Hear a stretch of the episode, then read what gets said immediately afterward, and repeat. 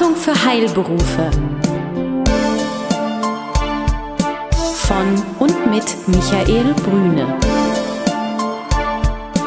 Wissen, das Sie wirklich brauchen.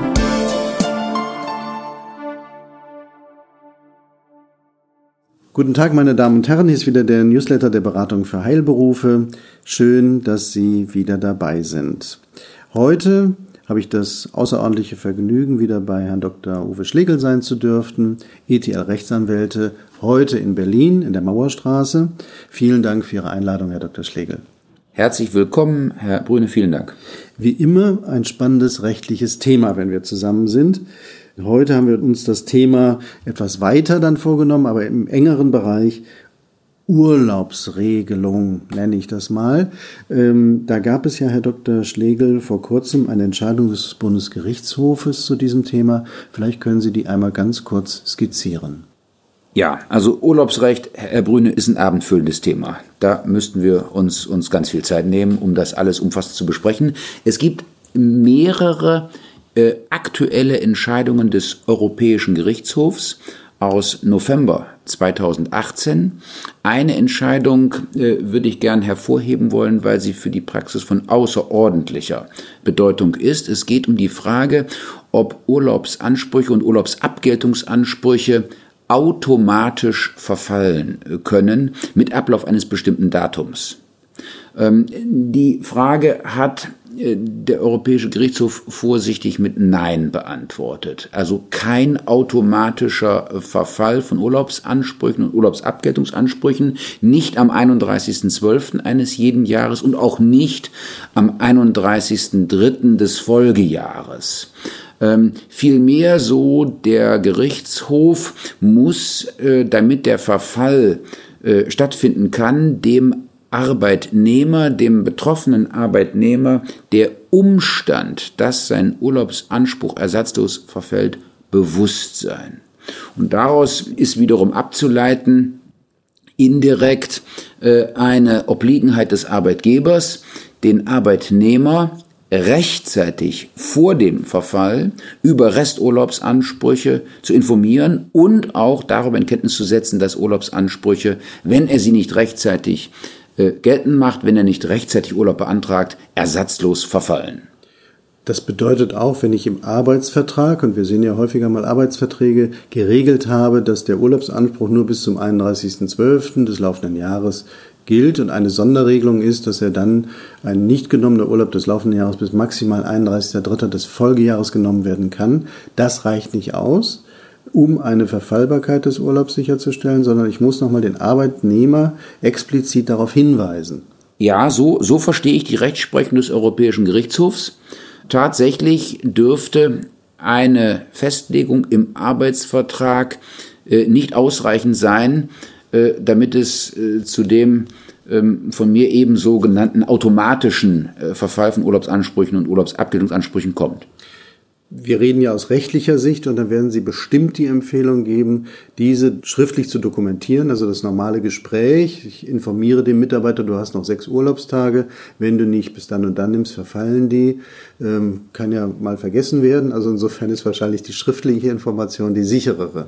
Ja, also es würde ausreichen Textform und äh, dann äh, sich vom Arbeitnehmer den Erhalt der Information kurz bestätigen lassen. Das äh, zur Personalakte genommen wäre aus meiner Sicht ausreichend, äh, um äh, sich dann gegebenenfalls später auf den Verfall des Urlaubsanspruchs berufen zu können.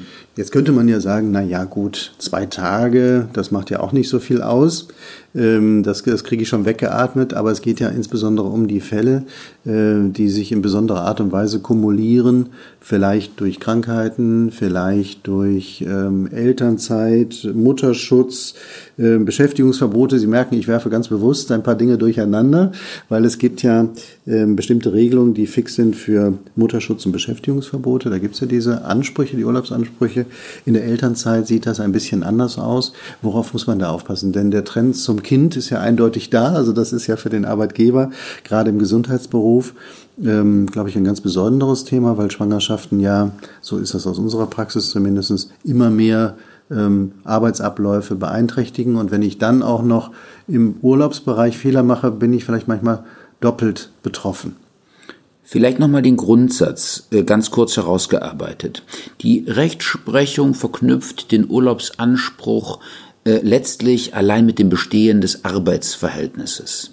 Das heißt, für den Urlaubsanspruch ist es nicht entscheidend, ob der Arbeitnehmer für eine gewisse Zeit tatsächlich gearbeitet hat, sondern äh, maßgeblich ist äh, Bestand, besteht das Arbeitsverhältnis über einen gewissen Zeitraum hinweg. Das hat zur Folge, dass auch der sogenannte Dauerkranke äh, einen Urlaubsanspruch erwirbt und äh, dieser Urlaubsanspruch verfällt auf der Grundlage der äh, bisherigen Rechtsprechung erst 15 Monate nach Ablauf des Jahres, in dem der Urlaubsanspruch erworben wurde. Wenn wir also die Urlaubsansprüche des Jahres 2018 nehmen, dann verfallen diese Urlaubsansprüche bei einem Dauerkranken erst am 31.03.2020.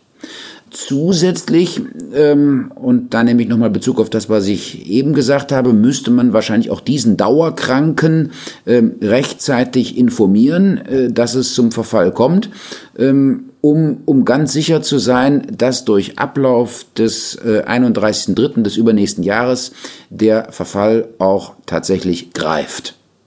Ähm, andere Fragen haben Sie aufgeworfen, äh, Schwangerschaft, äh, Beschäftigungsverbot, Mutterschutzfristen vor und nach der Entbindung und Elternzeit. Da müssen wir vom Grundsatz her sagen, das Arbeitsverhältnis besteht ja während aller dieser Zeiträume fort. Es werden also während aller dieser Zeiträume anteilig Urlaubsansprüche erworben. Völlig unspektakulär für Beschäftigungsverbot und ähm, äh, Schutzfristen. Besonderheiten gelten für die Elternzeit weil äh, für die Elternzeit zwar auch wieder äh, gilt, dass Urlaubsansprüche anteilig erworben werden, aber hier hat der Arbeitgeber die Möglichkeit, durch Erklärung gegenüber der betroffenen Arbeitnehmerin ähm, meistens sind es ja Arbeitnehmerinnen, die die Elternzeit nehmen, ähm, von einem Kürzungsrecht Gebrauch zu machen. Das heißt, äh, der Arbeitgeber kann und das gilt nur für die Elternzeit, ähm, für jeden vollen Monat der Elternzeit den Urlaubsanspruch kürzen, setzt voraus, er hat eine entsprechende Nachricht an die Arbeitnehmerin gesandt. Also auch hier Textform, kurze Information, Erhalt bestätigen lassen, sinnvollerweise im Zusammenhang mit der Beantragung der Elternzeit lässt man sich das äh, bestätigen, dass man informiert wurde über äh, äh, dieses Kürzungsrecht, von dem der Arbeitgeber Gebrauch gemacht hat. Sie haben es gerade, Herr Dr. Schlegel, bei dem Dauerkranken angesprochen. Da kommt für mich eine Frage. Gibt es einen unverfallbaren Urlaubsanspruch eigentlich? Nein, nein, ich zögere etwas. Sie, Sie merken das. Die Rechtsprechung war auch nicht, nicht immer ganz eindeutig, aber wenn Sie mal diese von mir eben erwähnten 15 Monate nehmen, äh, äh, dann würde ja spätestens mit Ablauf der 15 Monate ein Verfall eintreten.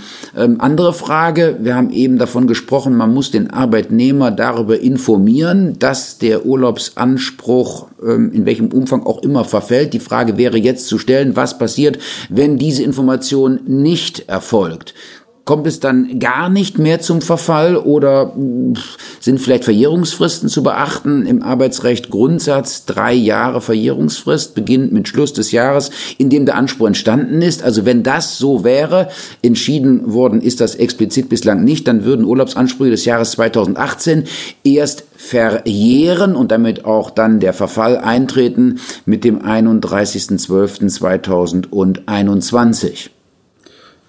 In der kurzen Zusammenfassung ist ein komplexes Thema. Ähm, was ähm, ich verstanden habe, wer schreibt, der bleibt. Äh, das ist das eine, also dass wir sozusagen auch die Dokumentation wirklich so machen, dass sie nachvollziehbar ist und dass wir frühzeitig mit dem Mitarbeiter, ich glaube, drei Monate plus minus müsste reichen im Vorfeld, bevor ein Verfall eintreten könnte oder zumindest äh, besprochen werden könnte, dass wir frühzeitig informieren. Und im Endeffekt geht es ja darum, dass wir einen guten Dialog mit unseren Mitarbeitern haben. Wir wollen sie ja nicht äh, verschrecken. Ist ja schwierig genug, gute Mitarbeiter zu halten, sondern wir wollen ja nur Klarheit schaffen als Arbeit Arbeitgeber, um dann vielleicht die Möglichkeit zu geben, bestimmte Dinge, die bisher unklar waren, nochmal genauer regeln zu können, im beiderseitigen Interesse. Ja, äh, sehe ich so und äh, ich gebe Ihnen auch recht. Es ist ein sehr, sehr komplexes Thema. Äh, Sie wissen das aus der Vergangenheit. Ich biete das ja immer Ihren Zuhörerinnen und Zuhörern des Podcasts an. Kostenfreie Erstberatung, einfach Anruf bei mir im Haus, jederzeit und sehr gerne. Drei Sätze, die, ähm, sage ich gerne, scherzhaft auswendig zu lernen sind, führen zur kostenfreien Erstberatung. Ich äh, habe nur mal eine kurze Frage. Einen schönen Gruß von Herrn Brüne. Und der letzte Satz, der ist äh, ganz besonders wichtig. Ich habe noch nicht äh, gegoogelt. Da können Sie mich ruhig auch anlügen. Also die Zuhörerinnen und Zuhörer. Äh, ich weiß ja ganz genau, dass äh, vorher meist gegoogelt wurde und deshalb eben erst zum Telefonhörer gegriffen wurde. Aber das ist alles kein Problem. Beantworte Ihre Fragen sehr, sehr gerne. Vielen Dank für das Angebot. Das erinnert mich so an die Frage nach der Schwangerschaft im Bewerbungsgespräch. Die muss ja auch nicht ähm, ehrlich beantwortet werden in dem Sinne, zumal man ja auch nie weiß, wann ist man schwanger und wann nicht. Ich danke Ihnen sehr für dieses Gespräch zum Thema ähm, Urlaubsregelung oder auch Entscheidung des Arbeitsgerichtshofs, was dann noch mal einen kleinen Wurf in den Bereich ähm, der besonderen Regelungen, zum Beispiel Mutterschutz etc. geführt hat. Ganz herzlichen Dank, Herr Dr. Schläger. Sehr gerne. Besuchen Sie uns im Web. Mehr Informationen finden Sie unter www.beratung-heilberufe.de